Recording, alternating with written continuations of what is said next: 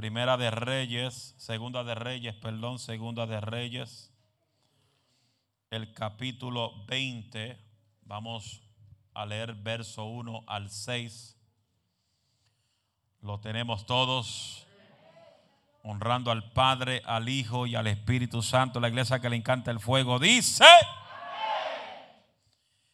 en aquellos días Ezequiel cayó enfermo de muerte. Ezequías, gracias Rubén, que los ojos, las letras se ven, transforman y se cambian. Vamos a subir el aumento de la luz a esto porque bendito sea Dios.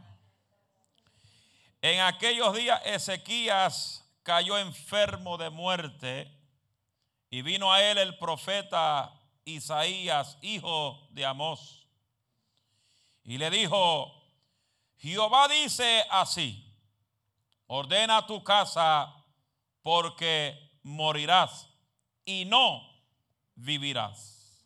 Ay, imagínate que alguien llegue a tu casa y te diga eso. Hmm. Que llegue un profeta a tu casa, te toque la puerta, prepara maleta que te vas a morir y no vas y no vas a vivir. Dile que está a tu lado, te van a tocar la puerta.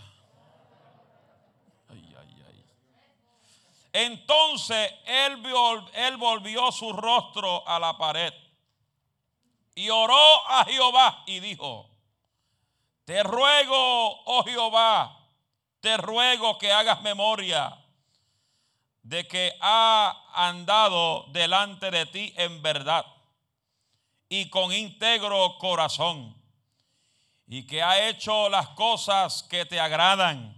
Hmm. Y lloró Ezequías con gran lloro. Y antes que Isaías saliese hasta la mitad del patio, vino palabra de Jehová a Isaías diciendo, vuelve, regrésate y di a Ezequías, príncipe de mi pueblo, así ha dicho Jehová, el Dios de David, tu padre He aquí oído tu oración y he visto tus lágrimas. He aquí que yo te sano. Y al tercer día subirás a la casa de Jehová y añadirá a tus días quince años y te libraré a ti y a esta ciudad de la mano del rey de Asira y pararé esta ciudad por amor de mí mismo y por el amor a David, mi siervo. Dale la mano el que está a tu izquierda sin miedo ahora. Señor, reprenda el virus. Y dígale cuatro lecciones de la vida de enfermedad de sequías. Cuatro lecciones de la vida en la enfermedad de sequía.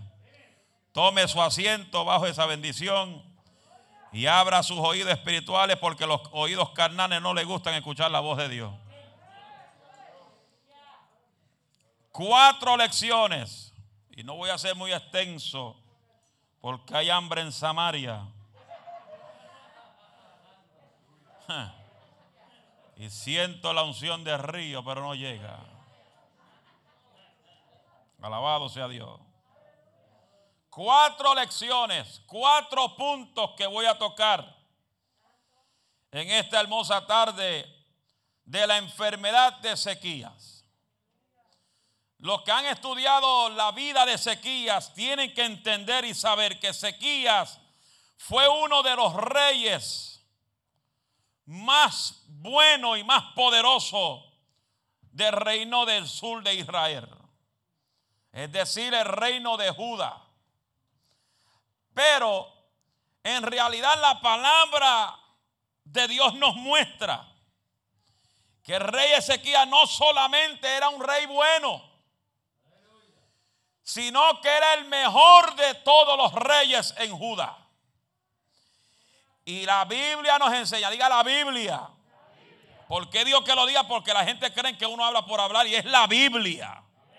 Es la palabra de Dios. Esa palabra que rompe cadena. Aleluya.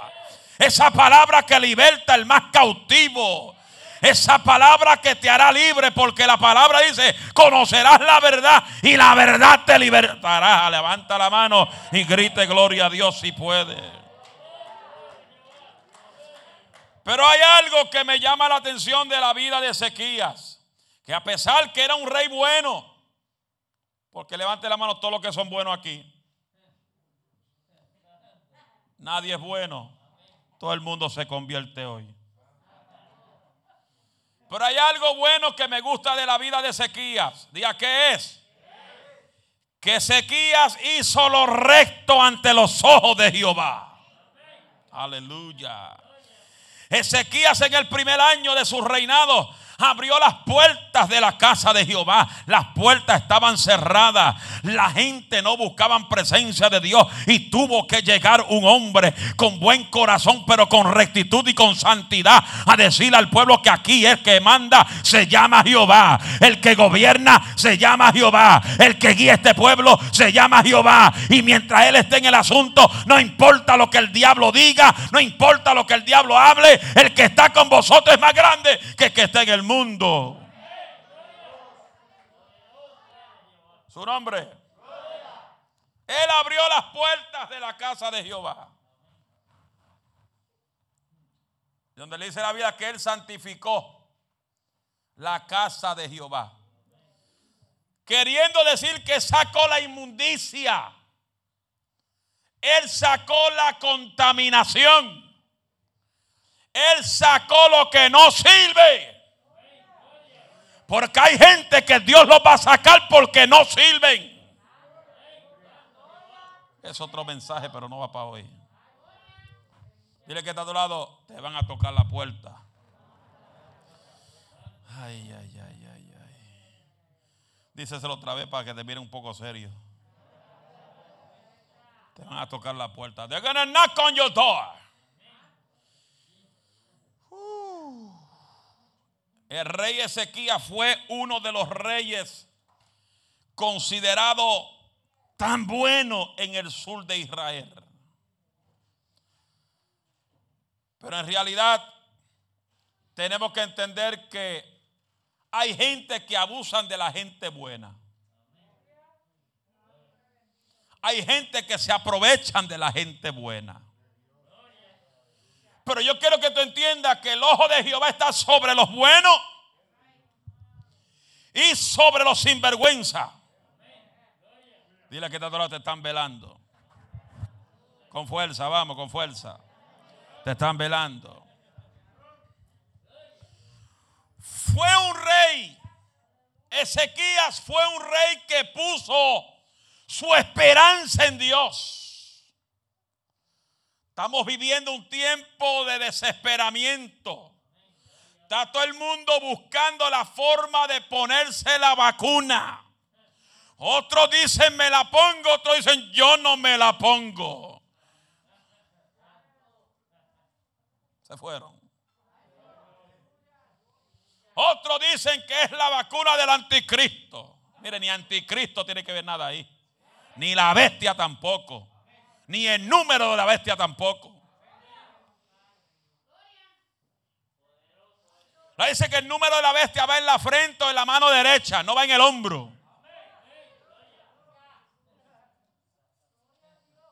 Se fueron. Fue un rey que puso su esperanza en Dios. ¿En dónde tú pones tu esperanza? Primera, segunda de Reyes 18:5 dice, y en Jehová, en Jehová Dios de Israel puso su esperanza, puso su esperanza. Ni después ni antes de él hubo otro como él entre todos los reyes de Judá. Queriendo decir que él era el mejor. Fue un rey que hizo todas las cosas conforme a la palabra de Dios y no se apartó de su camino. Segunda de Reyes 18:6 dice, porque siguió a Jehová. ¿A quién? ¿A quién? Siguió a siguió a ¿A quién? Dígalo con fuerza, no con artritis. Siguió a. ¿Qué sucede? ¿Ya qué sucede? Que cuando tú sigues al hombre, pierdes, fracasas, te derrumba. Y pues dice, ay, no voy más para el culto porque tiene los ojos en el hombre. Cuando tú pones tu esperanza en Jehová, cuando tú pones tus ojos en Jehová, las cosas son muy diferentes. Tú ves el que está caído y tú lo levantas. Tú ves el que está desanimado, tú lo animas. Habrá gente que saben alabar a Dios en el día de hoy. El que ve al que está caído y tus ojos están puestos en Jehová, tú le dices, yo te voy a ayudar a levantar. No te voy a dejar en el piso. Que se vayan los demonios, que se vayan los demonios a los infiernos, pero tú te vas a levantar. A su nombre. Dile el que está atrás, tú te vas a levantar.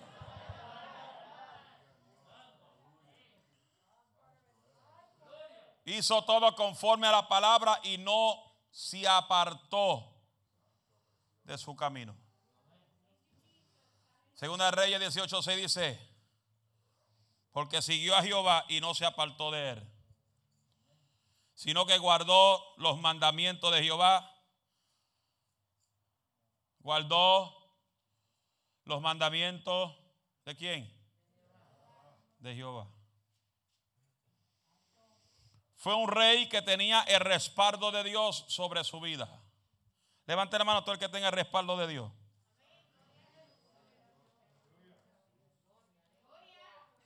Levante la mano todo el que tenga el respaldo de Dios. ¿Sabe algo? Diga que Dios no respalda desobediente.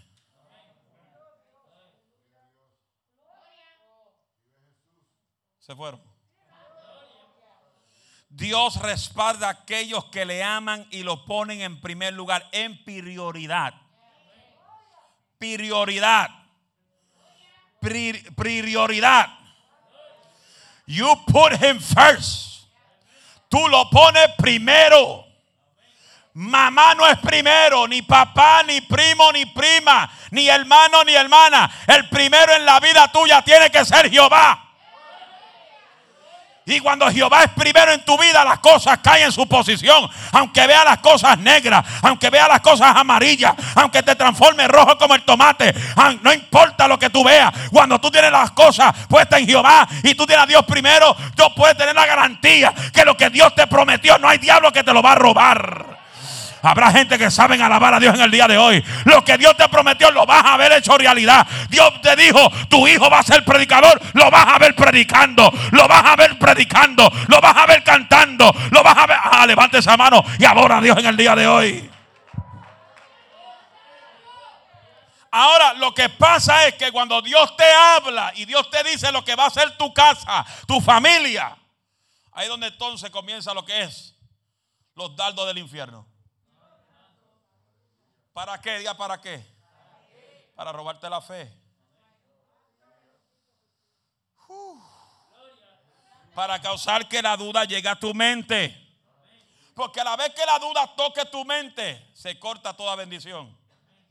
Dile que está a tu lado, alimenta tu fe para que las dudas se mueran de hambre. ¿Cómo tú alimentas tu fe?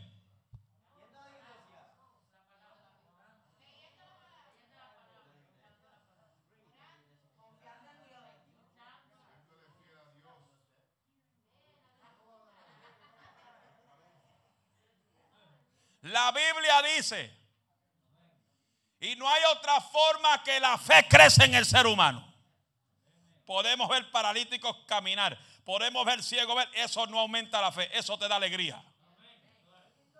Lo único que aumenta fe es cuando tú te plantas en la casa de Jehová a escuchar la palabra de Dios, porque el apóstol Pablo dijo, la fe es por el oír.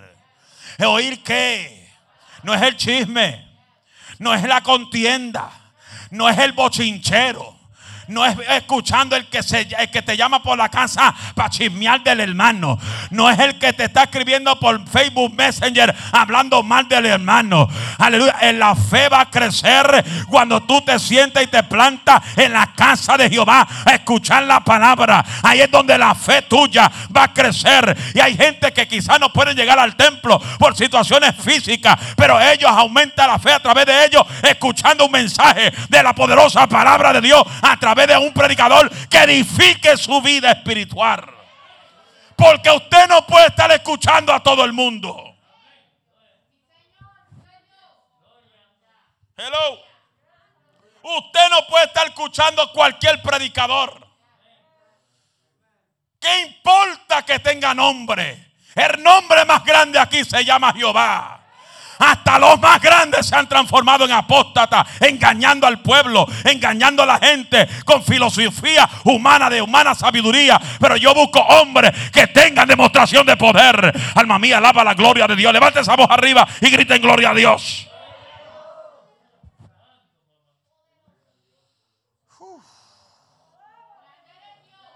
Está caliente.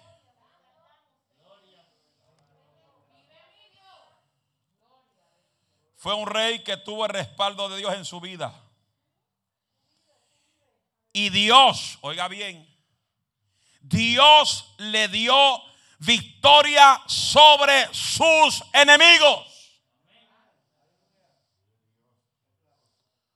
Según Reyes 18, 7 dice, Jehová estaba con él. Y a donde quiera que salía, prosperaba. Y se le rebeló contra el rey Asiro y no le sirvió. Dile que está a tu lado, que se levanten contra mí. A mí, plin.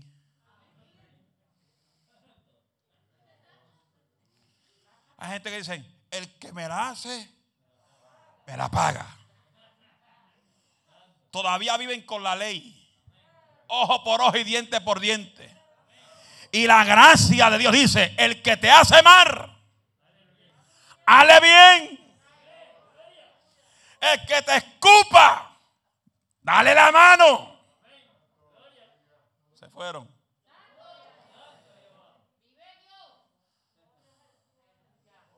Yo me acuerdo una vez fue una campaña eh, eh, en, en California. I love California. I love California, Texas. I like California and Texas. Son dos sitios que puedo pastorear fácil.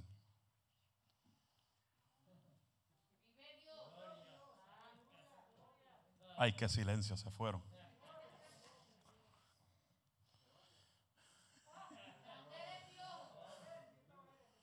Oye, pero no me miren de medio lado, que yo no me voy todavía. Y en una campaña, alguien me dijo, mira, tú ves ese pastor que está ahí. Ese pastor te llamó falso profeta. Pero vino a ver lo que tú tienes. Y yo le dije, ah, pues vino a ver equivocado porque yo no tengo nada. Pero el que tengo dentro de mí le va a demostrar que hay poder. Y yo vengo, cayó una unción ahí de momento y él está ahí sentado. Tú sabes que los que saben mucha Biblia, los que tienen mucha Biblia, conocen mucha Biblia, tú los ves en los cultos así.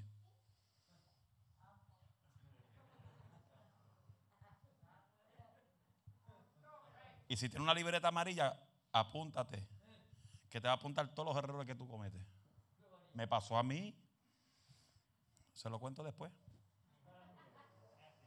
Y yo vengo, me quito el saco, el gabán. Y cae esa unción. Y, yo, y él ni cuenta se dio que corrí por el otro lado. Y para eso yo estaba un poco más heavy duty, funky wild. Que corría en slow motion. Y vine, le tiré el saco encima. Y ese hombre dio un brinco que cayó de cabeza al piso. ¡Pah! Yo dije, lo mataste, Jehová.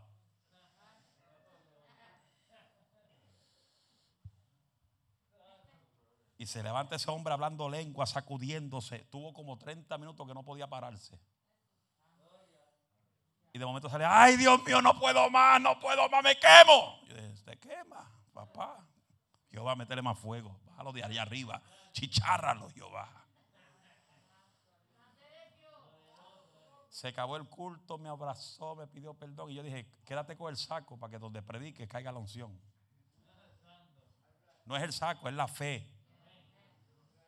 Es como hay gente que tú le regalas paños, hay gente que, que llaman todos los predicadores. Hay un predicador, ay, estoy regalando paños ungidos con aceite. Y todo el mundo llamando esos predicadores, paños ungidos, paños ¿Pero para qué lo quieren? ¿Para dejarlo en el, en el gabinete de la casa? Para poner un cuadro. Cuando ese, ese paño ungido es para ponérselo a un enfermo. Y la fe sana al enfermo. Y si está endemoniado, los demonios se tienen que largar también, dice la Biblia. ¿Estamos aquí? ¿Estamos aquí? Y el pastor de ese día es el más que me invitaba a California. En, este, en toda esta pandemia este año me llamado como cuatro veces. Ven para Calicea. Te buscamos y te cubrimos todo. Te ponemos plástico. Sé que ponerte plástico para que llegue. Yo le no, tranquilo, Bobby. Todavía no es mi tiempo de salir. Hello. Y tuve todo el mundo saliendo como loco ahí, en medio del virus. Y no, y no toman su cuarentena. Están de un pueblo a otro pueblo, y de otro pueblo a otro pueblo y no cojan con su cuarentena. Yo creo en el poder de Dios. Hay que tener cuidado también. Y sabía, el, justo ve el mal y se aparta. O vamos a caer por el mismo hoyo. Así están los ciegos. Un ciego y otro ciego. ¿Dónde van, a caer los dos? Al hoyo. ¿A dónde? Déjate tanta ceguera. Pero ¿qué pasa? Que cuando tú estás pasando por los momentos más contentos en la vida, es cuando de momento te aparece lo que se llama la crisis y la angustia. Y ahí le llegó el momento de crisis y de angustia en la vida de Ezequiel. ¿Qué le llegó? Una enfermedad. Pero quiero que tú entiendas que no fue cualquier enfermedad. Fue una enfermedad de muerte. Hay gente que le dan un, un catarrito.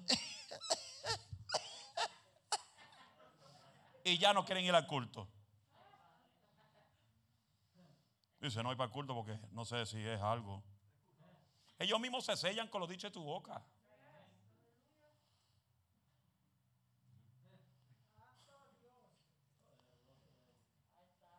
Yo, tengo, yo tengo un trabajador que trabaja conmigo, un supervisor que trabaja conmigo en trabajo. Yo trabajo, hermano, no se crea que yo estoy vayando en casa. Soy un hombre trabajador. Yo trabajo más que todos los que estamos aquí sentados.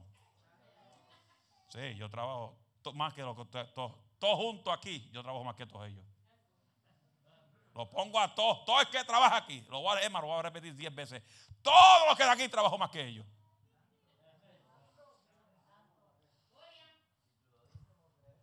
Yo trabajo secularmente, trabajo en lo espiritual, echo fuera los demonios de los aires. No duermo de noche por estar orando por los sinvergüenzas que no quieren venir al culto. Dios me saca, Dios me quita el sueño, yo estoy peleando en la cama, mirando para el techo. Y Dios me pone a ti en, en mi mente porque está medio, medio frío, esquelético, vacío, sin Dios y sin poder y sin esperanza. Y vengo, Dios mío, ten misericordia de este hombre que no se pierda, esta mujer que no se pierda. Métetele por dentro, sacúdelo, eh, eh, échale garrapata espiritual para que no duerman y se vengan y se pongan a buscar a Dios. Hello. Que yo le doy, yo le doy, yo le doy eh, los zapatos míos al que lo quiera por dos días. Que me lo van a dejar en el portón a frente de casa.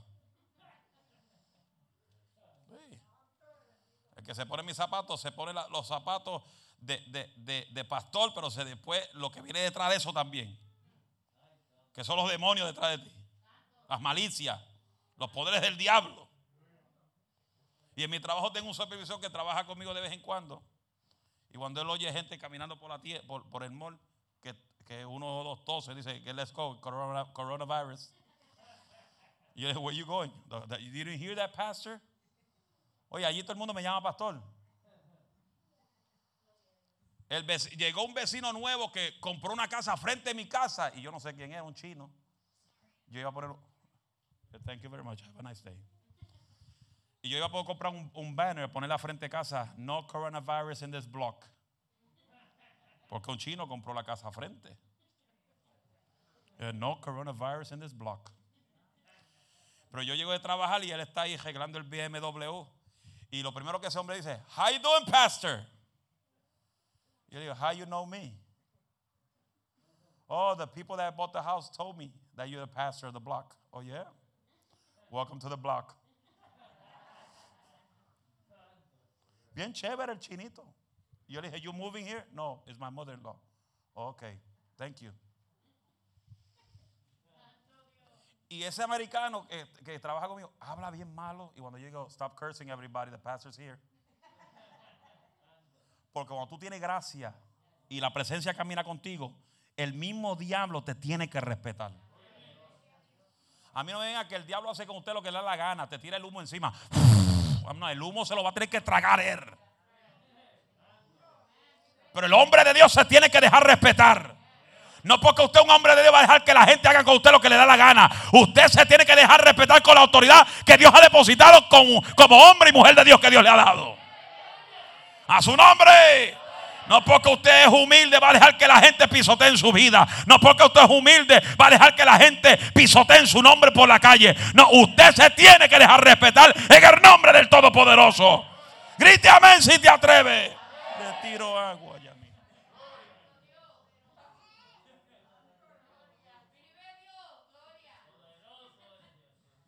Es triste que venga un doctor y te diga, te vas a morir.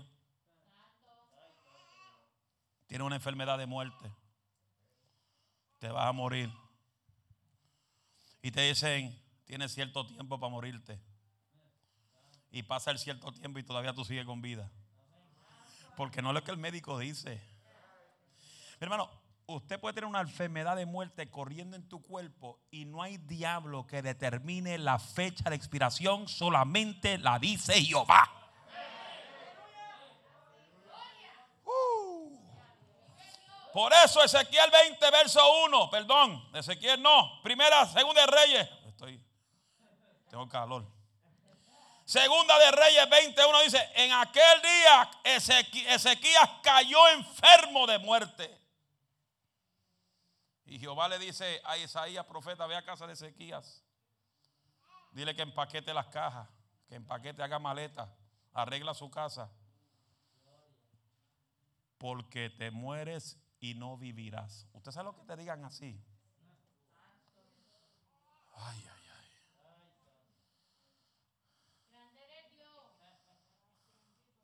¿Sabe lo que te digan?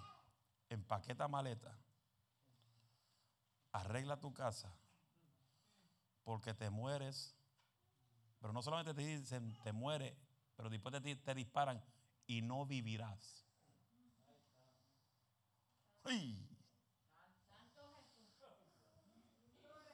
Ahora viene lo bueno. Diga, qué bueno. Que en medio de la historia de Ezequías, de esta terrible enfermedad que llegó a su vida, Ezequías sabía quién era el Dios que él servía. Por eso, la lección número uno que Ezequías y la enfermedad de Ezequías nos enseña es que Ezequías nunca se rindió.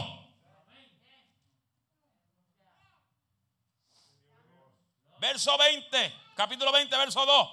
Entonces él volvió su rostro a la pared y oró a Jehová y dijo,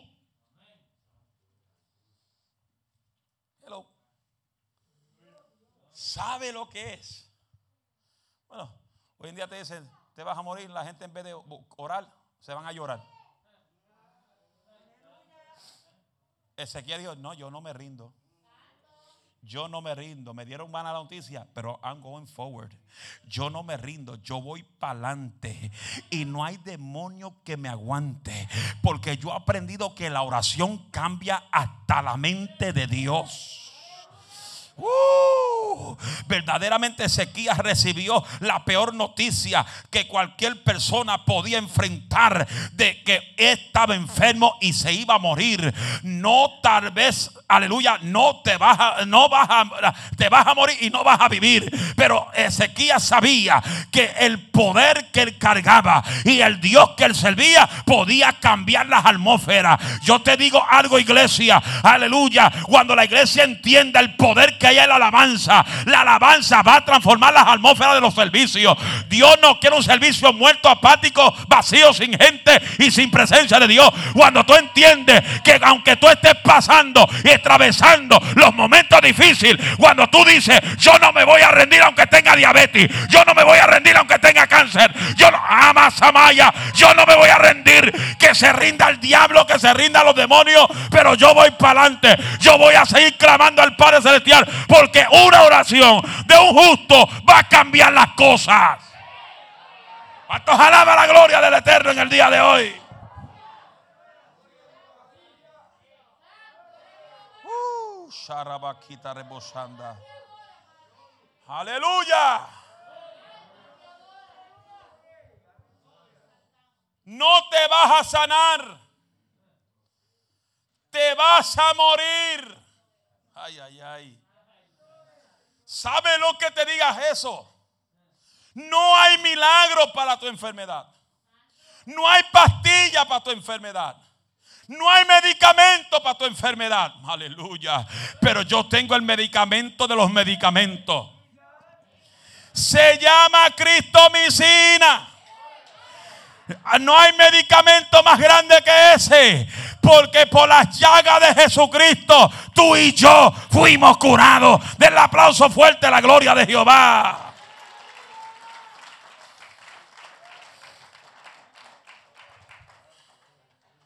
Seguramente esta noticia es suficiente. Oiga esto. Seguramente una noticia como esta es suficiente para desanimar a cualquiera. ¿Cuántas veces usted recibe una noticia y en vez de orar usted se desanima? En vez de orar usted comienza a decir, Señor, ¿por qué a mí? ¿Por qué me tiene que tocar a mí? Hay algo que me gusta lo que dijo el salmista. Esta enfermedad no es para morir, sino para que su nombre sea exaltado en mí. Ay, que alabanza con entusiasmo. Lo repito a ver si te llega eso por dentro. Esta enfermedad que tocó mi cuerpo no es para yo morir, sino para que el nombre del Todopoderoso sea exaltado a través de mi vida. Aleluya. El médico dijo tengo esto, pero la ciencia dijo esto, pero el mundo va a saber que todavía queda poder de Dios.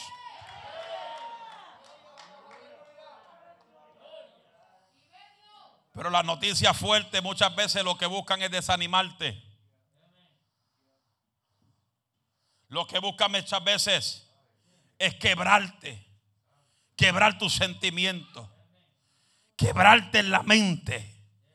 Porque todo lo que tú pasas por la mente te pasa por todo el cuerpo. Alábalo con fuerza, niña. Que mientras los viejos no alaban, grita tú. Alábalo con fuerza.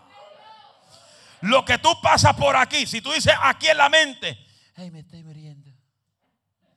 te vas a morir.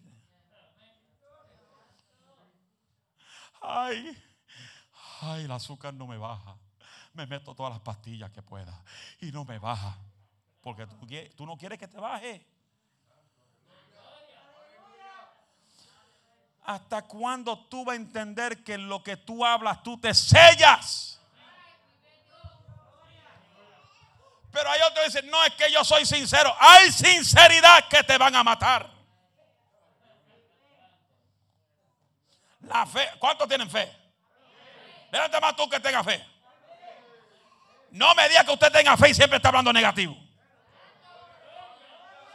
No me diga que usted tiene fe y no lo demuestra con tus acciones. La fe de crear lo que no es como si está. No ve tu hijo en la iglesia, míralo sentado en la banca. No ve a Juanito ahí, mira a Juanito ahí sentado. Aleluya. Oh, gloria al Señor para siempre. No ve a tu hija sentada en el templo, pero mírala con los ojos de la fe. Ponle la mano en asiento vacío y aquí se va a sentar mi hijo, aquí se va a sentar mi abuela, aquí se va a sentar mi abuelo, aquí se va a sentar mi nuera también. Pero los que no cargan el peso de la fe, dice que es una locura.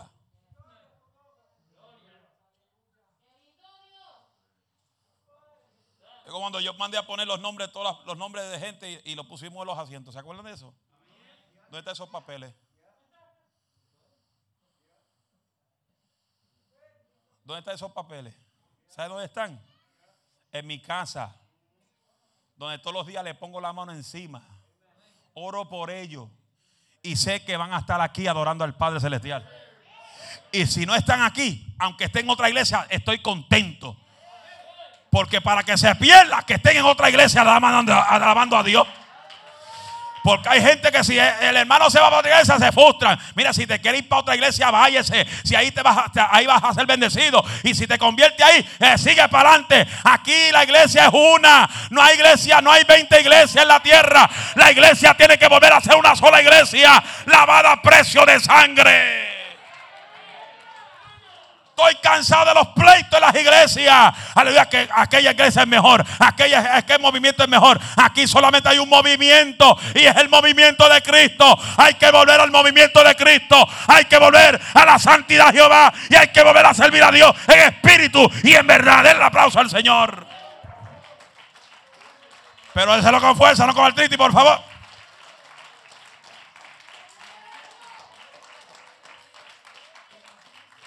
A su nombre.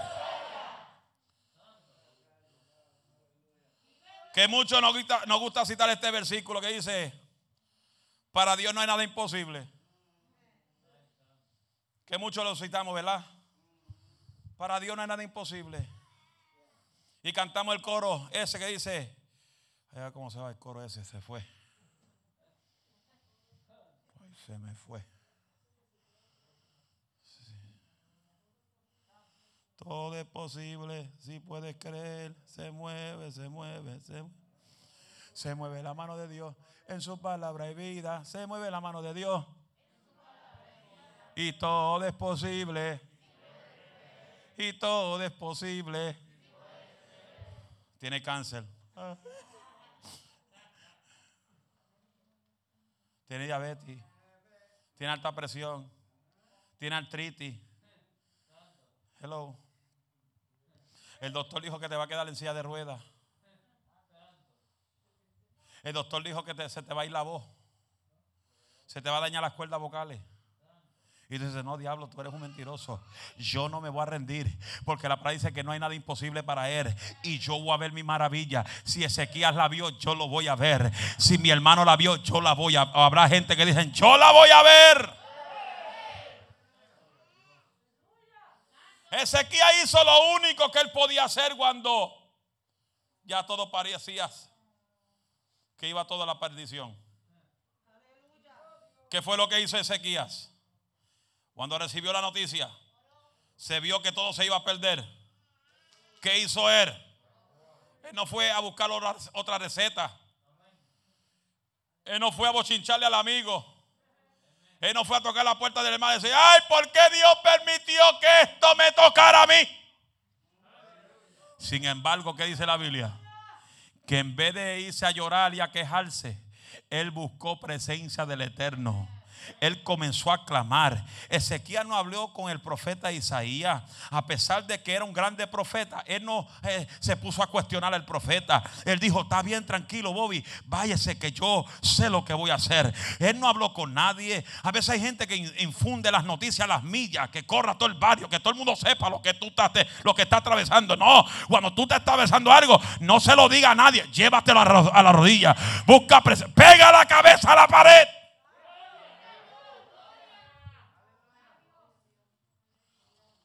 Él no, quería, él no, Ezequías no habló con nadie, no tenía intermediario. Él volvió su rostro a la pared para hablar directamente con Dios. Ve, hay gente que usan intermediarios para mandarme mensajes a mí. ¿Cómo? Eso mismo, Bobby. Dice, Dímele al pastor que no voy hoy.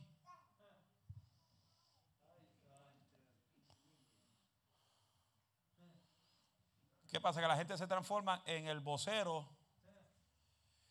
en Noticentro, Noti 1, Noti 2 y Noti 3. Porque si alguien le dice a usted que van a decirme algo a mí, usted es responsable de decir a esa persona, yo no soy Messenger, yo no soy UPN ni Federal Express ni tampoco soy UPS. Usted sabe el teléfono del pastor, de la pastora, usted sabe cómo llamarlo, llámelo a ellos. Se fueron. Él dijo, yo voy a ir directamente al que tiene la autoridad y tiene el poder.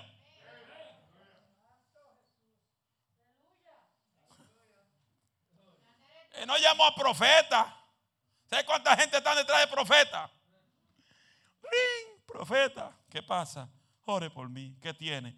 Ay, tengo esto, me estoy muriendo. Y nada le pasa. ¿Por qué? Diga por qué. Porque van buscando a los hombres. Por eso es que la gente hoy en día no recibe nada. Porque simplemente están detrás de los hombres y no de Dios. Yo soy testigo de eso. ¿Cuánta gente me llama diciendo, ay, yo sé que usted tiene un milagro para mí? Yo, yo no tengo nada. Y otros que dicen, ay, yo sé, ay, Rama, Rama Zika, Suzuki, Kia, ay, Mitsubishi, Toyota, yo siento que usted tiene una palabra para mí. Y yo los miro y dice, ¿cómo? Ay, yo siento que usted tiene una palabra para mí. yo me. ¿qué digo? Yo no tengo nada. Búsquese Jeremías 33.3, ahí Dios te va a hablar. Clama a Él para que Él te muestre. Pero no, la gente está detrás de los profetas. Detrás de los profetas, detrás de los profetas. Ay, profetízame. Y todo el mundo después de profetizar te vuelves loco, ya no sabes qué hacer, te confunden. ¿Estamos aquí? Ezequías no quería que nadie lo interrumpiera.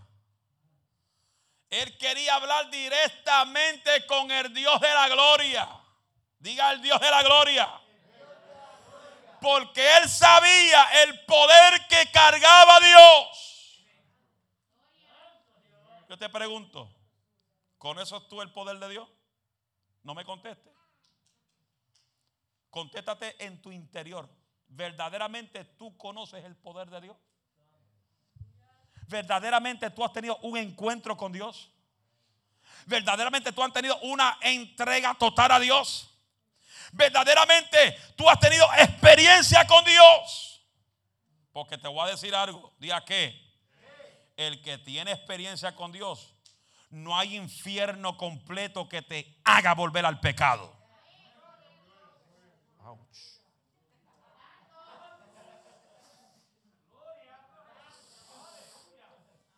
Ouch.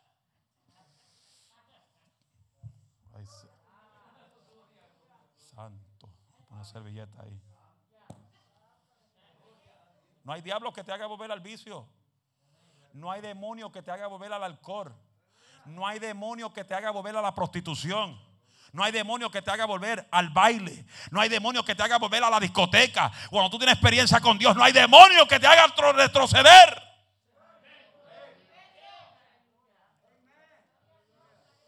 Porque el hombre y la mujer de Dios que tienen experiencia con Dios no se rinden en el camino.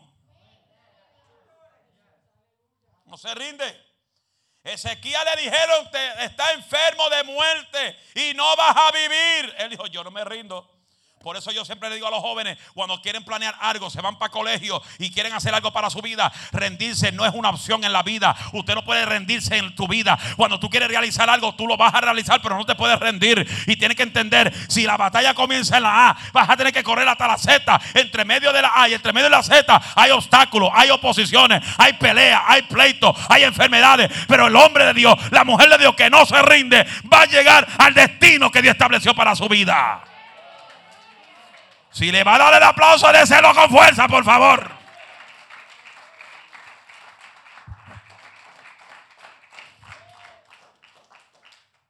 Ezequiel no se rindió. Dile que está todo y gríteselo con fuerza. No te rinda. Con fuerza. Con autoridad. Ezequiel no se rindió. ¿Qué hizo él? Él clamó y buscó al Dios omnipotente. Y eso es exactamente lo que tú y yo tenemos que hacer en medio de la crisis, en medio del COVID virus. ¿Quién le dijo a usted que el COVID se va a acabar?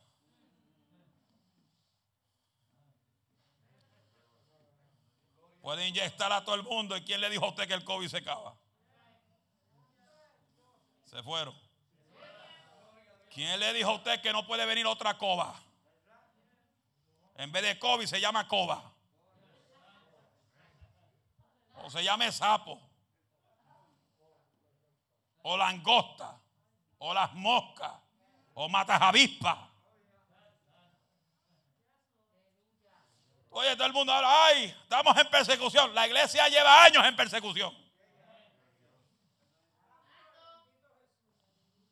Ay, el gobierno. Es la persecución sobre la iglesia. La iglesia lleva años en persecución. La persecución que estamos viendo ahora no se compara a lo que vieron los profetas del ayer. Los profetas les cortaban la cabeza, a mí no me han cortado la cabeza. Y es que venga, cuidado. Ah, Maribel. Maribel pelea por mí.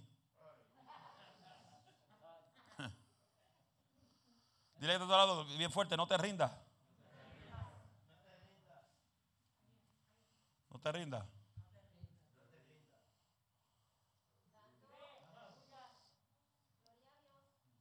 En tiempo de crisis tú no te puedes rendir.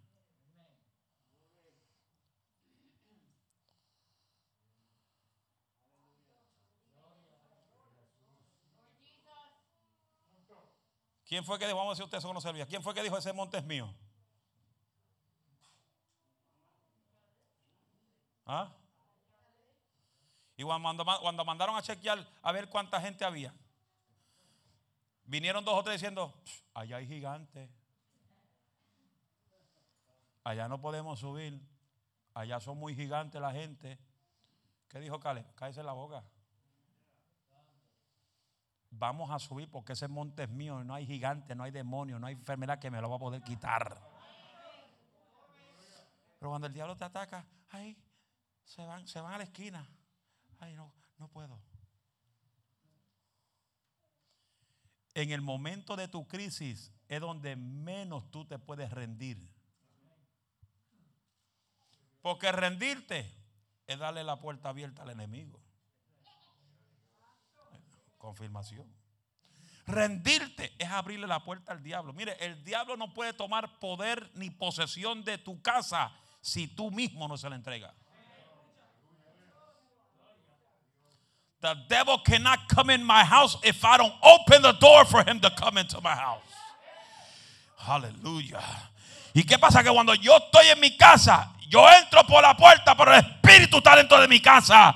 Y el diablo no puede pasearse por mi casa cuando le da la gana. Él tiene que pedirle permiso al Eterno para tocar mi casa. Estoy gente. Ay, me movió la planta. Ese es el diablo. Se mueve la cortina en la casa. Ay, es el diablo. Le cuento el testimonio de la viejita de Tampa. Para la gente nueva que, no, que, no, que no, saben de ese testimonio. ¿Quién no sabe el testimonio de la viejita en Tampa? ¿No, no la conocen? Se lo voy a contar porque usted no la conoce. Los demás giesen también conmigo. Voy a una campaña en Tampa. Y ya terminé de predicar el viernes, el sábado. Y llegó sábado de la noche, era como una, dos de la mañana. Y el pastor me dijo, yo estoy en pijama a punto de irme a dormir. Y el pastor me llama, Alicia, te necesito. yo dije, ¿para qué? Pastor, no sé que son casi las 3 de la mañana. Y el culto mañana, el sábado, domingo empieza a las 10 de la mañana. Yo tengo que dormir. No es que necesito tu ayuda, pero ¿para qué? ¿Quién necesita ayuda a las 3 de la mañana? La vieja, la profeta de la iglesia. ¿Pero qué le le pasa a la profeta ahora? Es que hay una sombra en la casa que no se le va. ¿Lo qué? Una sombra. ¿Y qué le pasa a ella? ¿Está reprendiendo? Sí, este, lleva una hora y no se va a la sombra. Yo digo, ay, pastor, pastor, no esté bromeando, yo no quiero ir para allá a pasar tiempo. No, Alicia, lleva una hora y cuando ella me llamó, está seria la señora, está seria. Yo también, pastor, vamos, yo me voy en chancleta y en mis payamas, yo no me voy a cambiar. Los demonios se van con su, con su o sin su o con payama también se van. Y voy a la casa, pastor, espérese, no toque. Y oigo a la vieja, demonio, fuera. Mm, pastor, esto está serio. Mm.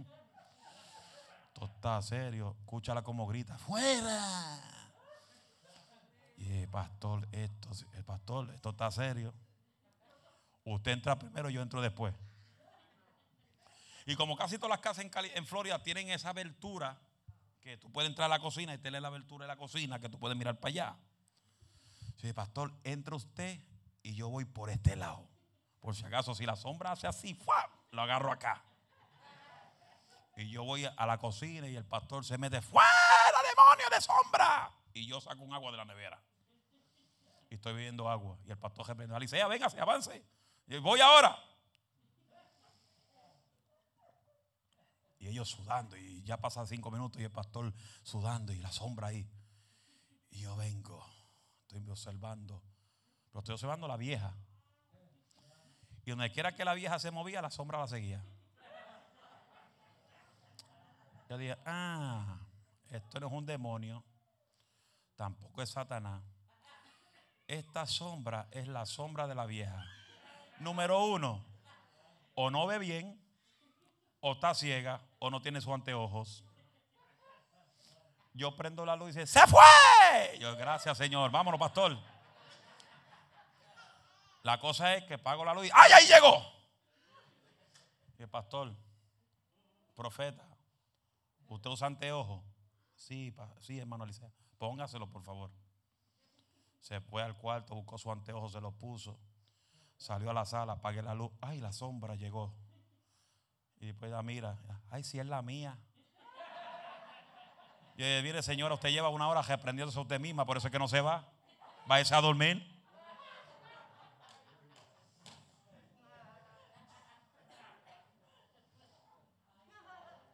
Que a veces las personas no es que están endemoniados. Hay gente que están bien heridos que lo que necesita un abrazo. Hello. Pero en medio de tu situación no te puedes rendir. Grite conmigo, no me rindo. Número dos. La enfermedad de Ezequías nos enseña que en los tiempos de crisis recordemos los tesoros que hay en el cielo. Hay mucha gente con problemas difíciles que enfrentan diariamente en la vida de ellos. Gente enferma, gente con problemas económicos, gente que no tiene recursos. Pero yo quiero que tú entiendas que el número uno en la vida tuya tiene que ser Dios. Y Ezequías en el momento de crisis le puso los ojos a Dios. Según Reyes 23 dice, te ruego, oh Jehová, te ruego que hagas memoria de que, ha, de que he andado delante de ti en verdad y con corazón íntegro. Y que ha hecho las cosas que te agradan. Y lloró Ezequías con gran lloro. Habrá nosotros con todas nuestras debilidades, nuestras, nuestras imperfecciones, podríamos decir que hemos estado agradando a Dios en nuestra forma de vivir.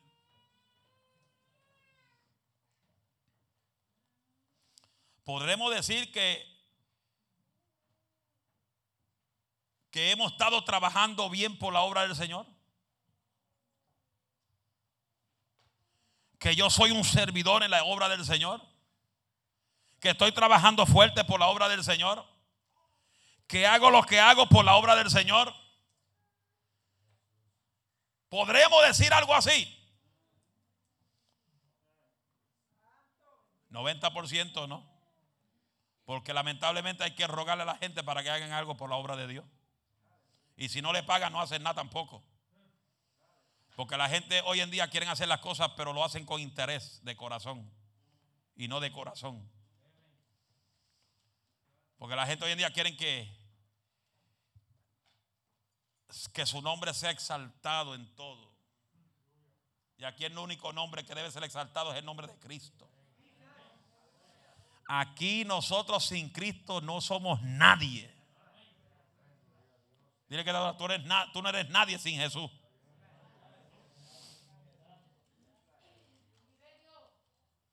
La situación de sequía era terrible. Pero su tesoro, sus ojos estaban puestos en Dios. Pero en esta situación, la vida o la muerte, él usó, él usó sus tesoros. Él usó lo que él ha hecho. Porque hay momentos que tú puedes decirle a Dios, Señor, acuérdate que yo hice esto para tu obra. Trabajé así, trabajé asado. Mientras más trabajaba, la gente más me odiaba. Porque cuando tú trabajas para Dios, la gente te va a odiar. Porque usted no sabe algo. Diga, ¿qué, no sé? Dígalo, ¿qué no sé? Lo que tú no sabes es que el que está alrededor tuyo puede ser tu enemigo más grande dentro de la iglesia. Que cuando tú comienzas a trabajar por la obra, Él sea que se levanta contra ti. Y comienza a levantar contiendas, disensiones entre hermanos. Estamos aquí. ¿Y qué pasa? que el que se levanta contra los ungidos de Jehová, tienen un problema.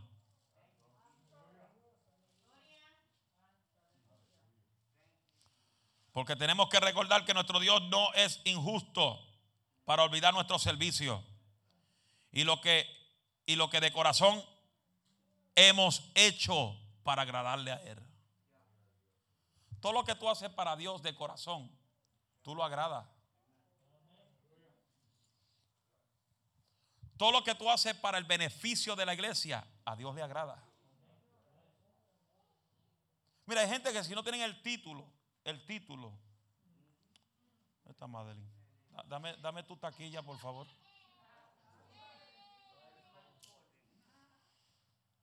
Si, si, si uno no tiene algo en el,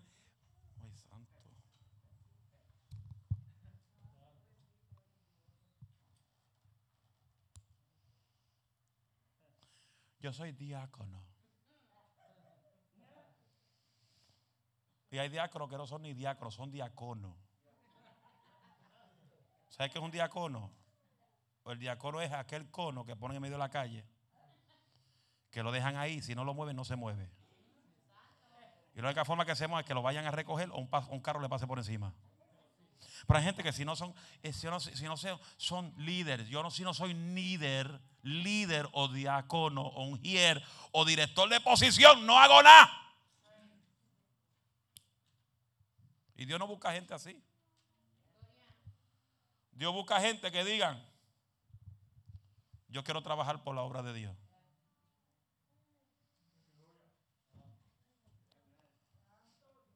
Tengo, tengo gente nueva que me han escrito que dice, pastor, no soy miembro, soy nuevo, pero siento hacer esto para profundo de la iglesia. ¿Y tú crees que yo voy a decir que no? Porque no son miembros ni líderes. Come on, people. Yo busco más, más servidores que líderes. Yo busco más discípulos que creyentes. Porque el creyente siempre cree nada más, pero no hace nada. Los discípulos trabajan e imitan al maestro. Se fueron. Pastor, quiero vender 100 sándwiches de pernil.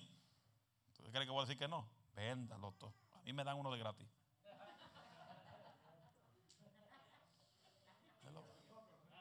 ¿Ah? Ok, te damos otro también. Hello. Servicio.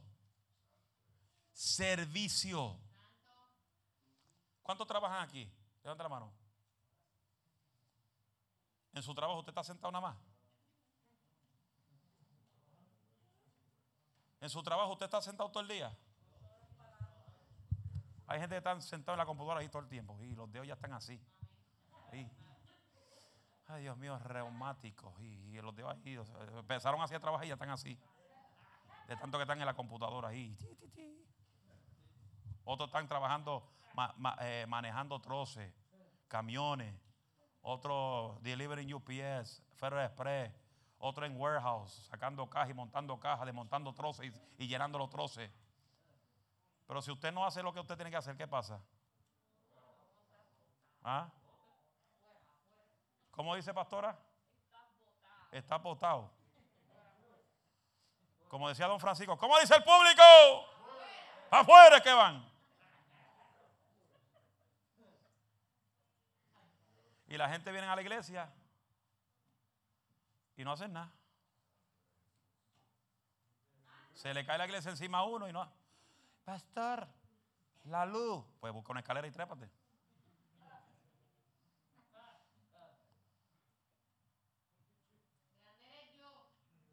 Por eso yo, yo estoy loco romper para allá atrás porque todas esas, todas esas lámparas no van a estar ni ahí. Ah, eh, cuando engrandemos para atrás no va a haber lámpara dando vuelta aquí. No, aquí no va a haber abanico de lámpara. ¿Sabe por qué? Día por qué? Porque va a haber aire central. Digan amén. ¿Cuántos quieren aire central? Pues aporten.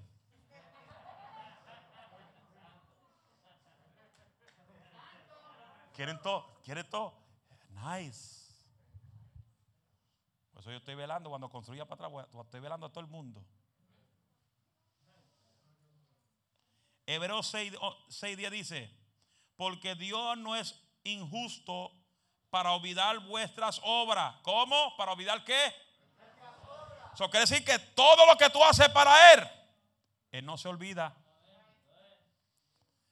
A Él no le da dimencha. Ni tampoco le da Alzheimer. ¿Usted se imagina todo lo que Dios tiene en su memoria? Ay, ay, ay. Ni la computadora Apple pueden con él. ¿Sabe? ¿Tú sabes todo lo que Dios tiene en su memoria? Que tan grande, qué tan grande es Dios que el mundo es demasiado pequeño. Porque para que la Biblia dice que Él tiene el mundo en la palma de sus manos, es que el mundo es demasiado pequeño para Él. Y si el mundo es tan pequeño para Él, ¿por qué nosotros nos quejamos tanto del Dios grande que tenemos?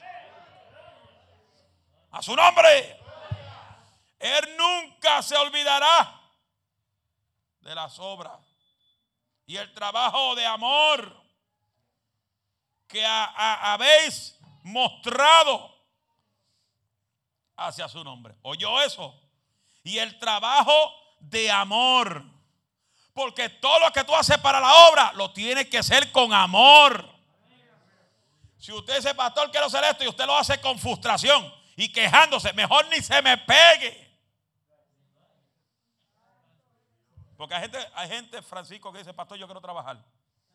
Yo quiero pintar y tú lo ves.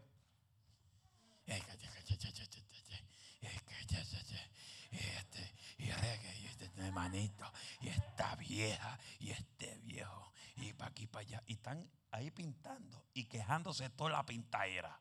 Para eso no venga.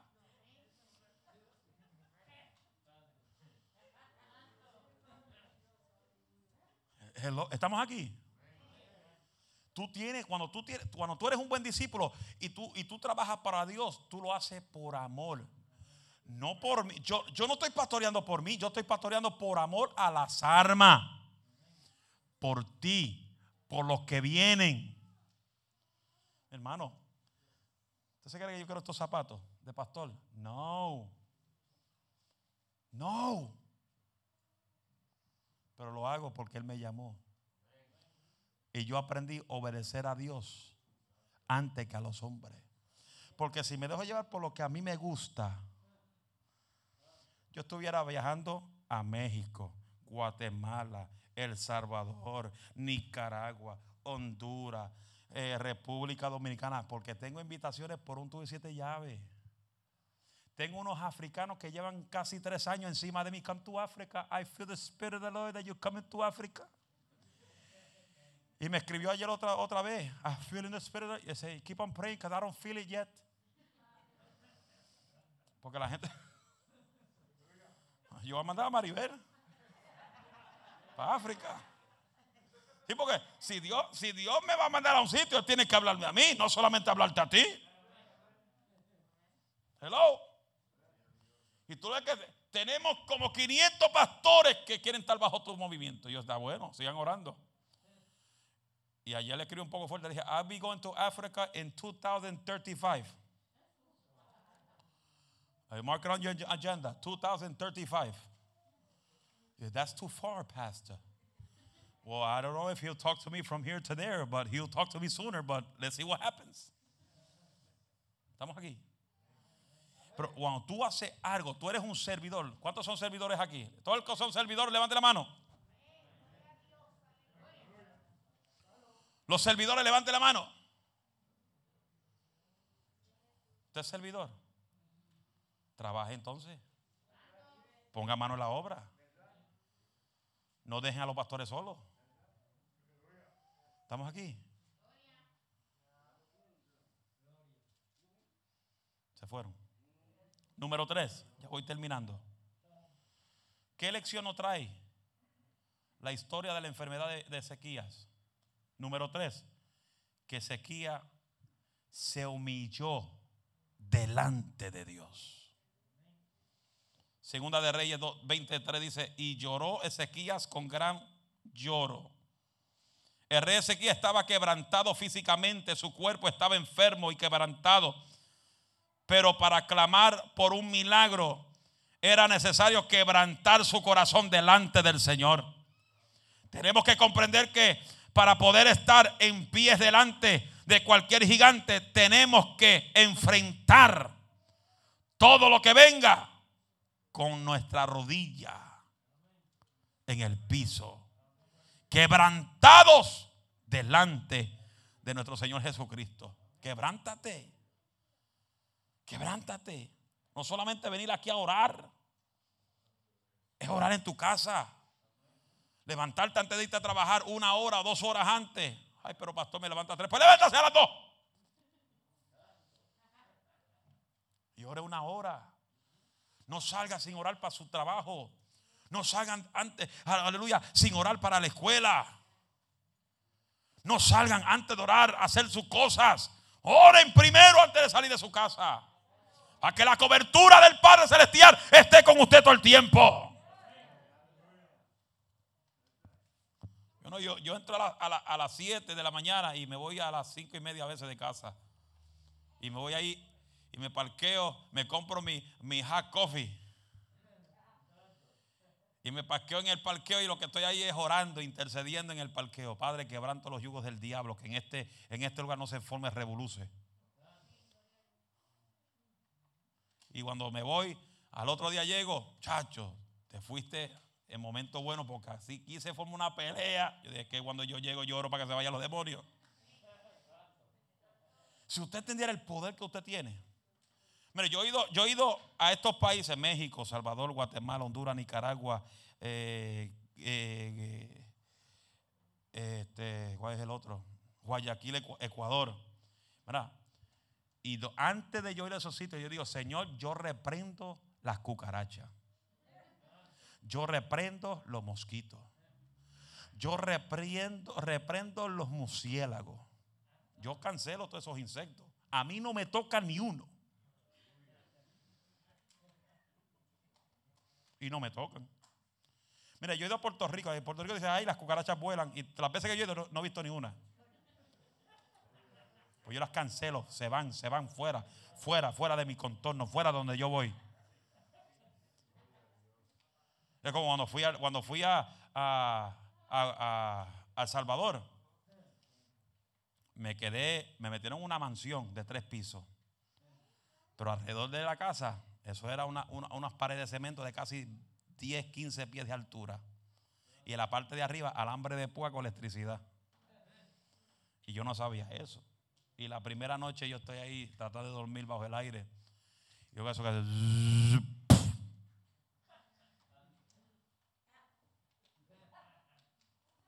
Demonio, ¿qué fue eso? Demonio, ¿qué es eso? Reprendo al diablo, reprendo a los demonios. Y era tres pisos, yo estaba en el tercero, el pastor estaba en la parte de abajo.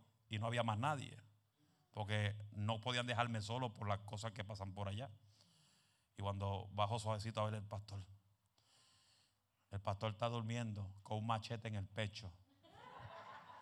Yo dije, rayo, el pastor está machetado, me voy para arriba.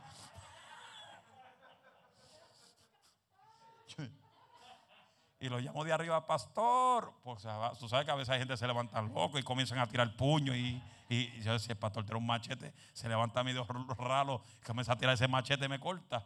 Me subí para el, cinco, para el tercer piso y abrí la puerta. Pastor, pastor.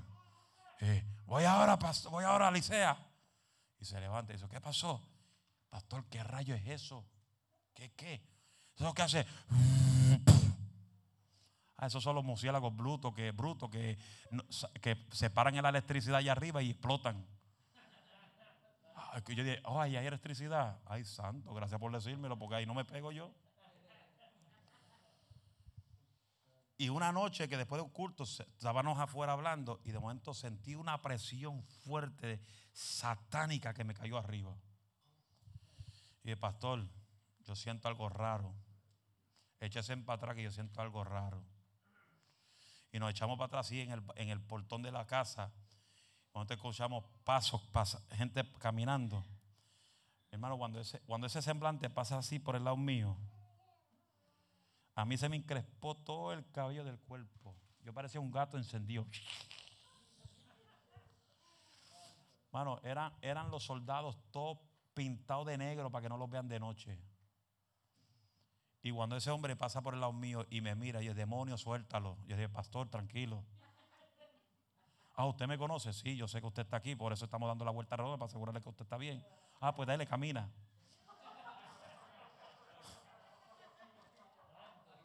Pero se me encresparon los cabellos del cuerpo como, una, una, usted sabe cuando usted está como en un peligro, que usted siente como peligro. Así me sentí yo cuando estaban caminando esos Goliat, Faraón. Mi hermano, yo estoy loco que algunos de ustedes se vayan conmigo a un campo misionero. Para que usted, porque cuando usted venga para atrás, usted va a venir totalmente diferente. Usted va a querer comer a todos verles en para Cristo. Sí, ve los niños sin zapatos, los niños sin ropa, ahí corriendo por todo el patio, comiendo hasta hierba del piso para sostenerse. Hello. Aquí no, aquí estamos bien. Ay, ay, la crisis.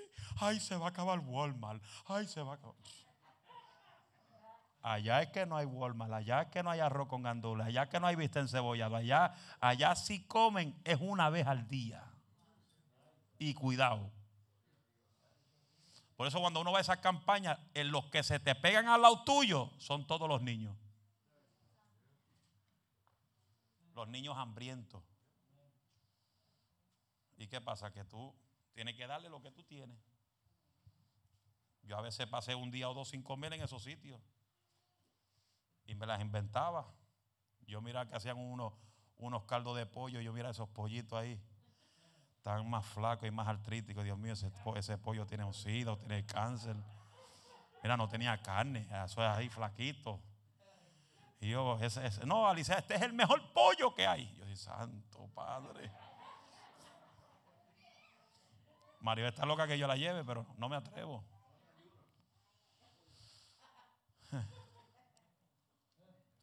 Pero en medio de la crisis es donde más tú tienes que consagrarte a Dios. La crisis no es para que te alejes de Él. La crisis es para que te acerques más a Él. Hello. La crisis es para que te acerques a Dios. La crisis es para que busques más a Dios. Porque en la crisis, si te descuida, el que te va a devorar es el diablo. Y la Biblia dice que el diablo vino a robar, matar y destruir, pero Cristo vino a entregarte vida, pero vida en abundancia. Denle aplauso al Dios de la gloria.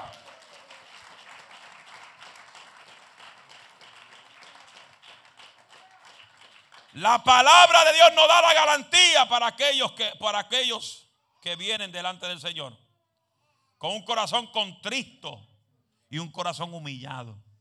Por eso yo no voy con ese cuento que dicen, como oí por ahí un culto antier. Ay, cuando usted venga a la iglesia, deje, deje los problemas afuera. Deje las cargas afuera. ¿De dónde dice la Biblia eso? La Biblia dice, trae las cargas y tus problemas al altar. Trae tus problemas, trae tus cargas a mí y yo te haré descansar.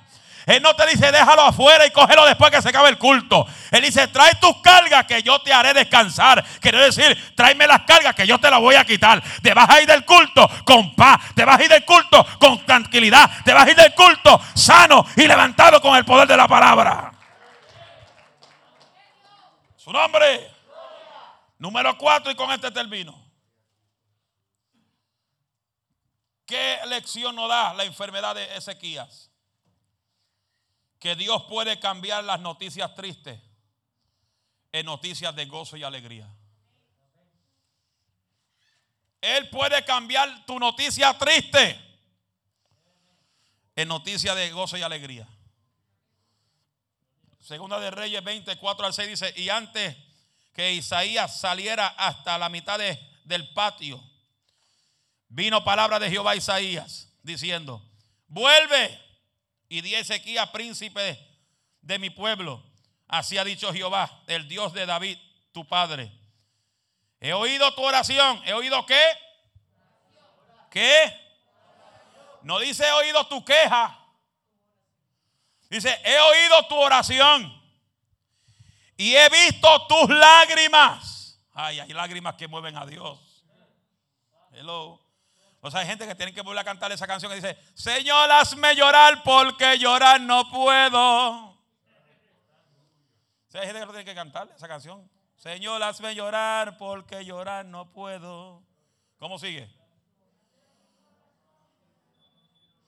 Ve, yo soy difícil llorar. A veces yo estoy llorando en mi cuarto y digo, Señor, sácame una, una lágrima por lo menos. Pues yo soy difícil de llorar. Bien difícil. Mira, cuando papi me tenía que meter medicina, él me tapaba la nariz, abre la boca, y abre la boca, abre la boca, abre la boca. Pues yo para medicina tampoco soy bueno. Mira, Melania me dio un jarabe ahí. Y dije, Maribel, toma, esto es para ti, bébetelo. Mami me mandó dos jarabes y dije, Maribel, toma. Ya, toma este para ti también. Pues soy, yo soy bien de eso para algo amargo. Y si, es, y si tiene honey, eso no es honey. Maribel es mi honey, no es honey.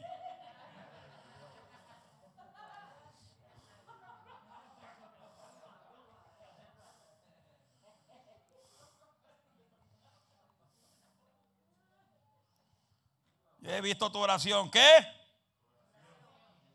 Y he visto tus lágrimas. He aquí que yo te sano. ¿Quién te sana? ¿Quién te sana? No es el hombre. No es el doctor. No son las pastillas. Es Dios. Es Jesucristo. Que toda llaga que hay en su cuerpo tiene un nombre de una enfermedad que está en tu cuerpo. Y en el nombre de Jesucristo se tiene que largar en el nombre de Jesús. Cada enfermedad en tu cuerpo tiene una fecha de expiración. Y esa fecha de expiración te está llegando. Donde hay un milagro.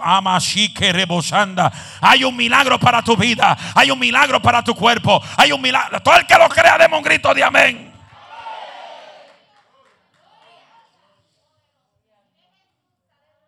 Y él ha visto tus lágrimas. He aquí yo te sano. Al tercer día subirá a la casa de Jehová ¿A dónde? ¿A dónde? Cuando Dios te sane, ¿dónde tú tienes que llegar? A venir a darle gloria al Señor. A venir a la casa. No dejemos de congregarnos como muchos de ustedes tienen por costumbre. Hay que volver a congregarse. Hay que volver a la casa de Jehová. El viro no es más fuerte que Dios. La oración pudre el viro del diablo. La oración pudre el diablo. Aleluya. Todo tipo de enfermedad. Dice, ¿qué dice la Biblia? He aquí yo te sano. Y subirás a la casa de Jehová. Y te añadiré en tus días 15 años. Y te libraré a ti y a esta ciudad de mano de rey de Asira. ¿Qué quiere decir eso? Que Él te va a dar vida. Te la va a librar de lo que venga. Y todo el que te rodee también será libre. Qué maravilloso es ver que el mismo profeta Isaías que llevó la noticia triste de muerte al rey Ezequías fue el mismo que Dios usó para llevarle la noticia de vida y de gozo y de alegría. Iglesia, día que nuestro Dios cambia la tristeza de tu corazón como se la cambió a Ezequías con gozo. Cambia tu tristeza en gozo. El salmista dijo en el Salmo 30, verso 11, que Él ha cambiado vuestro lamento en baile. Ya la gente no quiere bailar. Ya la gente ya no quiere danzar. Está el coro encendido, tú lo ves la gente ahí. No, mire, cante, gózate, grite, brinque, sacúdete, que se te caiga hasta la peluca. Hoy Dios quiere cambiar tu tristeza en alegría. Solamente tiene que confiar. Solamente no puedes perder la esperanza. Y no puedes rendirte como Ezequías no se rindió. Termino con este versículo. Jeremías 33.3, que usted lo conoce. Clama a mí. ¿Quién te responderá? ¿Quién? ¿Quién? ¿Quién? Pero ¿cómo tú quieres que te responda si tú no lo clamas? ¿Cómo tú quieres que Dios te responda si tú no clamas a Él? Dice, clama a mí y yo, Jehová, el poderoso, el fuerte, el valiente, el campeón, te responderá. Y te mostraré cosas grandes y aún cosas ocultas que jamás tú conoces. Pero eso viene a través de la revelación en el Espíritu cuando tú tienes una conexión con el Padre Celestial. Pero si tú no clamas, tú no oras, ni tienes atención, ni le pones atención, ni buscas su presencia, ¿cómo tú quieres que te hable? Acuérdate de esto, que Él no le habla a los que lo ignoran. ¿Cuánto usted, ¿Cuánto usted le ha hablado a alguien que usted ve que esa persona te está ignorando? ¿No han tenido esa experiencia? Que usted está hablando con una persona y la persona está. ¿O está? Y lo, que te da gana, darle, darle con el micrófono. Hello. Si, si, uno se frustra cuando tú le estás hablando a alguien y ellos te están ignorando, ¿cuánto más? Cuando tú ignoras a Cristo, cuando tú no lo buscas. Porque no buscar a Cristo es ignorarlo. Se fueron. Cuatro lecciones, palabras humildes que aprendemos de la enfermedad de sequía. ¿Cuál era la primera? ¿Cuál era la primera? No rendirse. Fue el primero. Segundo, en la crisis se recordó los tesoros celestiales. El tercero, se humilló delante de Dios. Y el último, Dios le cambió la noticia triste es noticia de gozo y alegría. Estudia la historia de Ezequías para que tú entiendas que aún en medio de la crisis, cuando te dan una mala noticia, no importa qué tan fuerte sea la mala noticia, todavía hay esperanza en Cristo Jesús. Yo siempre he dicho, mientras haya vida, hay esperanza. Póngase de pie.